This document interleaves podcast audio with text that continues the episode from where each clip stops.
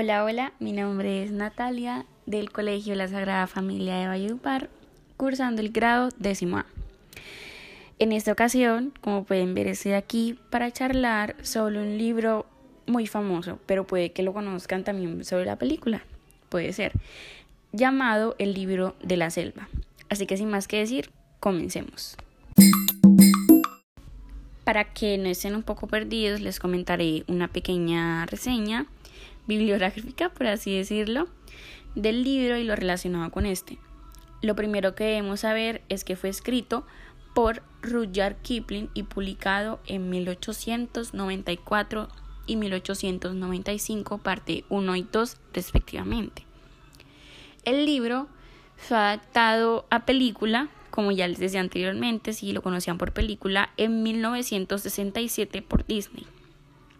Ahora, pasaré al contenido del libro como tal. Comenzando, aquí conoceremos a Mowgli, un bebé pequeño, indefenso, frágil, que es adoptado por una manada de lobos en la selva. Y en ese libro de una vez nos dicen que su estadía en tal manada solamente va a ser temporal, ya que los demás integrantes de esta manada no están de acuerdo salvo a Aquela, el alfa de la manada, el oso Balú, su familia Lobuna y Bagheera, que lo compró por un toro para que lo pudieran aceptar por última vez en la manada. Además, Shere Khan, el tigre, reclama a Mowgli como suyo, porque se lo quiere comer y todo eso. Una de las razones por las que Mowgli acaba en la manada de lobos es por Shere Khan porque se lo estaba cazando. Eso es una de las grandes historias y las hazañas que tienen los capítulos. Gracias a Bagheera y a Baloo que se hacen responsables de que de Mowgli esto no sucede, que Shere Khan lo quiere matar, sino que sucede a la inversa, pueden creerlo. Ahora, en el libro obviamente nos, nos cuentan capítulos, en cada capítulo del libro nos, nos cuentan las más famosas hazañas de Mowgli en su vida, tanto como tuvo en la manada como fuera la manada. Y por último también nos cuentan que Mowgli acabó siendo hombre y que se casó.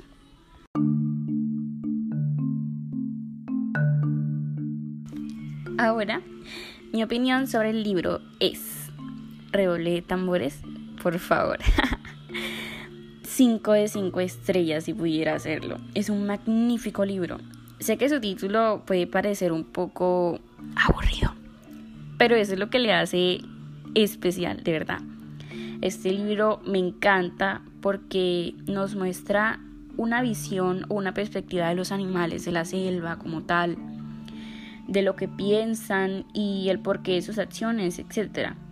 Y eso es lo que lo hace increíble, ¿no? El poder uno saber lo que piensan los animales en nosotros o cómo nos ven, lo hace increíble y fantástico.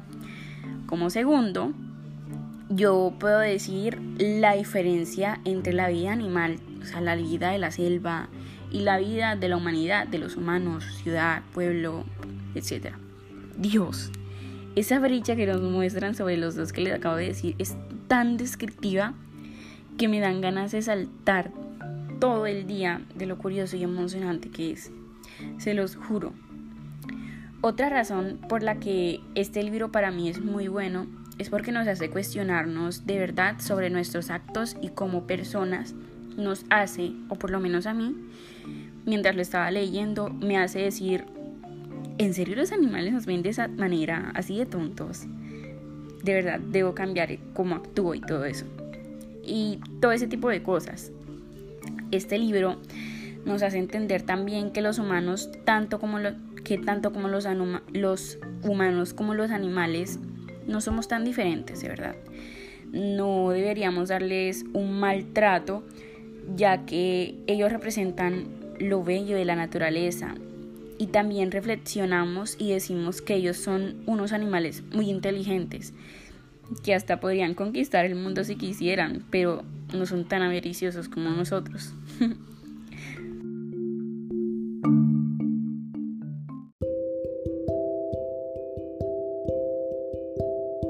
Y por último, aquí termina mi pequeña reseña sobre el libro de la selva.